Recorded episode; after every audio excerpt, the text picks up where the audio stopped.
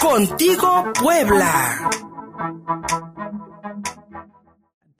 Ya está la línea telefónica mi estimada Rubí Soriano, periodista y consultora, cada lunes ofreciéndonos su análisis político.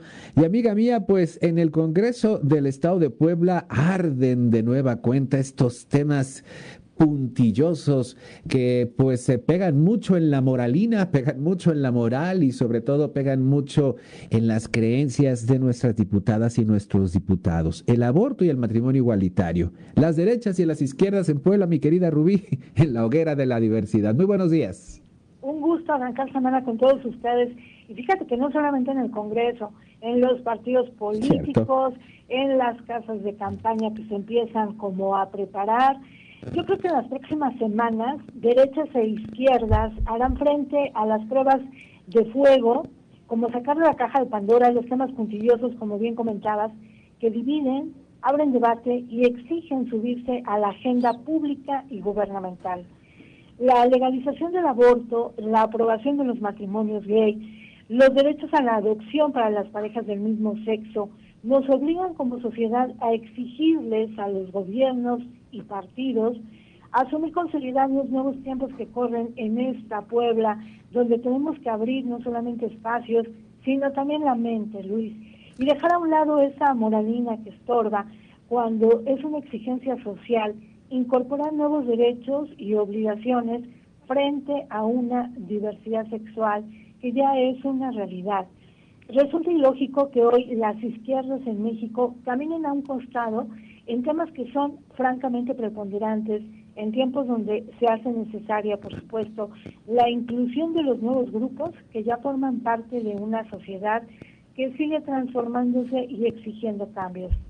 ¿Cómo podemos hablar de diversidad e inclusión cuando escuchamos a diputadas, a senadores, rasgarse las vestiduras en temas como legalización del aborto, que involucran temas de salud pública y educación sexual.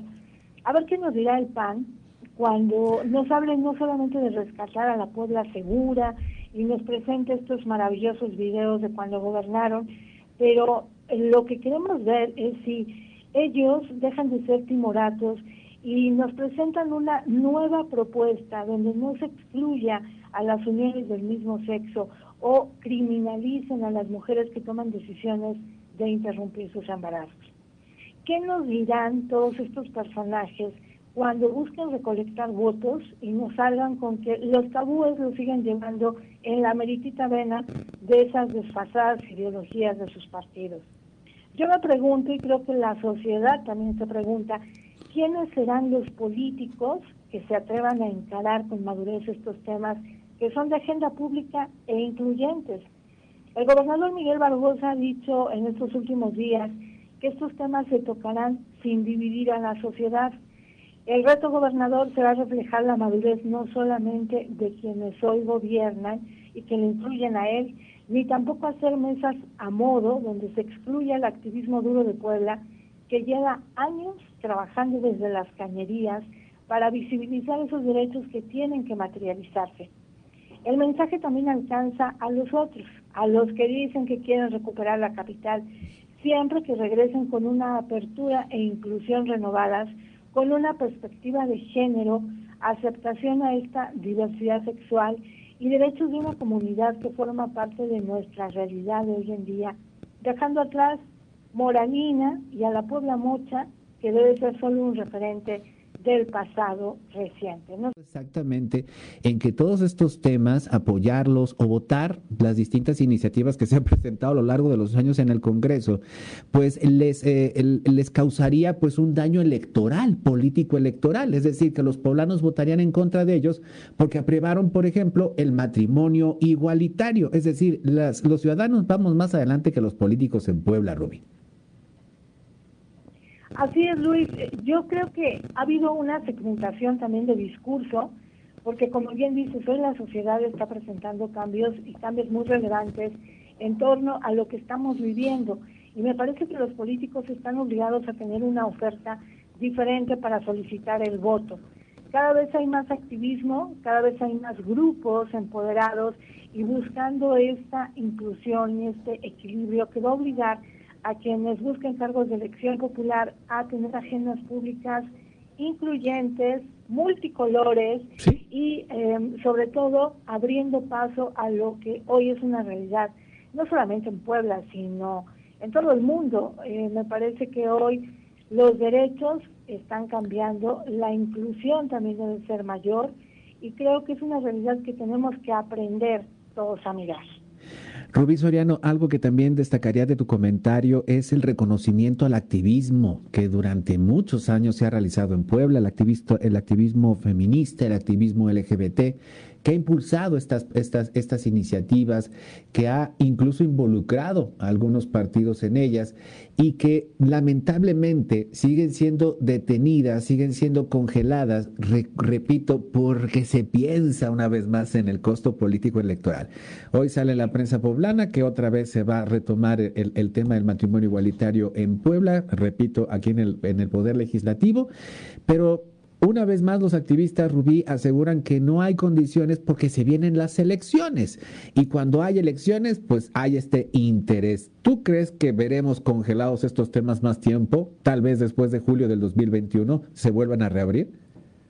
Me parece que hay partidos y hay personajes políticos que se están cuidando de todos los frentes. ¿Sí? Lo lamentable, Luis, es que estos personajes están muy ligados con izquierda y otros muy ligados con derecha y francamente estamos inmersos en una discusión donde ya no sabemos quién es quién, porque todos están actuando eh, de manera como bloque para evadir estos temas que son coyunturales.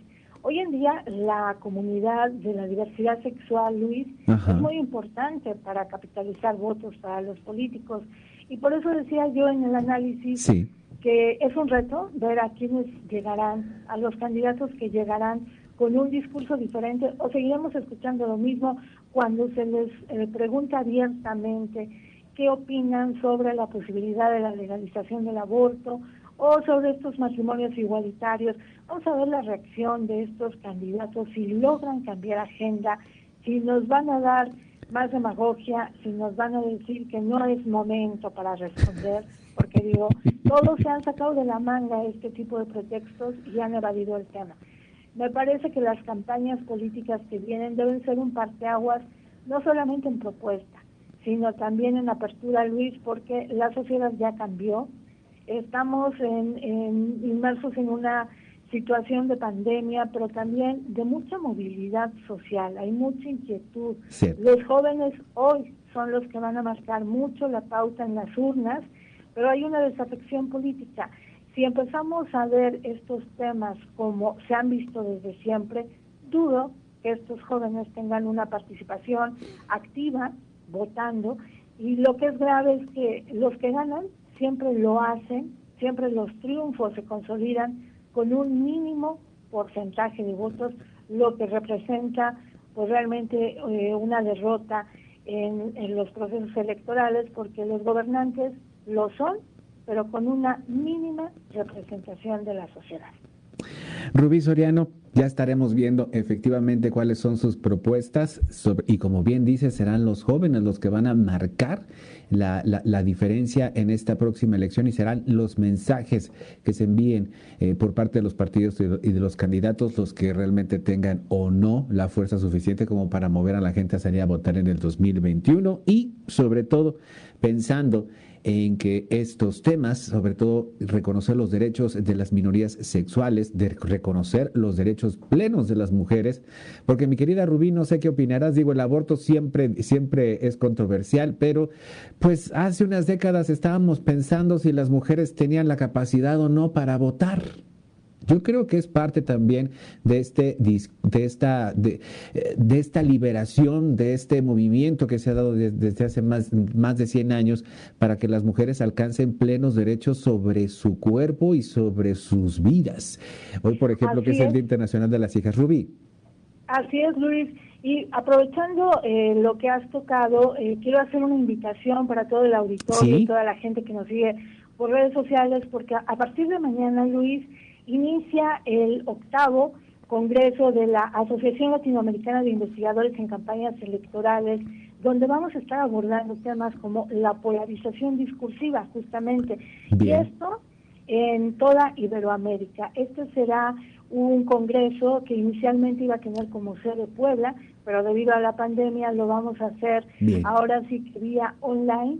Y ahí estaremos encabezando una mesa que de verdad los invito a que se sumen, que será el próximo jueves 29 en horario de las 8 de la mañana para México, pero estaremos transmitiendo para Colombia, Costa Rica, Perú, Argentina, Brasil, Portugal y España en los diferentes horarios y estaremos encabezando violencia política y feminicidios, matarlas en vida. A una mesa de mujeres para toda Iberoamérica tenemos a seis ponentes que son muy importantes y que yo los invito a que nos unamos a este debate de polarización discursiva donde las mujeres, los feminicidios, la violencia política son temas que hoy nos ocupan no solamente en México, sino en toda Iberoamérica.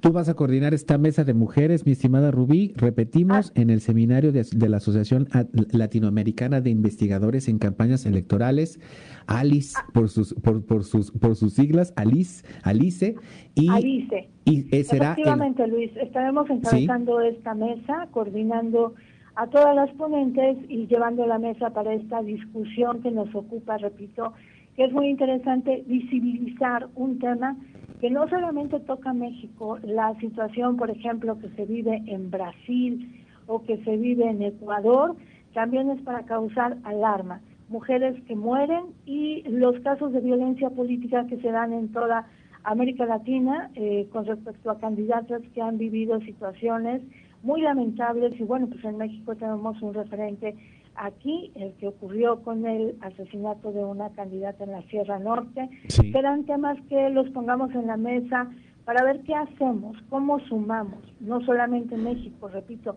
sino todos los países de Iberoamérica. Sí, mira, como bien dices, el, asesinato de Juan y Maldonado, una querida amiga nuestra de, allá de Huauchinango, que sigue impune, sigue en plena campaña electoral, la asesinaron, eh, candidata a diputada local por el Partido Verde, y entre muchos, muchos, lamentablemente miles de asesinatos, y esta realidad tan cruel que también pues en la cual nos deberíamos de ver reflejados de países sudamericanos como Ecuador o Colombia, donde también tienen cifras terribles en cuanto a homicidios violentos de mujeres. Repetimos la invitación, Rubí, Asociación Latinoamericana de Investigadores en Campañas Electorales, su seminario a través de redes sociales este próximo jueves a partir de las 8 de la mañana. ¿Dónde, dónde lo encontramos? Mira, el, el, acceso es libre y pueden encontrarnos en el canal de YouTube. La inauguración es a partir del día de mañana 8 de la mañana, martes, miércoles, jueves y viernes. Yo los invito porque de verdad hay ponentes que valen mucho la pena de toda América Latina. Tenemos colegas mexicanos y por supuesto poblanos que estarán participando en este congreso, donde vale, vale la pena escuchar lo que está ocurriendo, no solamente en los temas de comunicación política, Luis, sino en los temas también de repercusión social, como el que llevaremos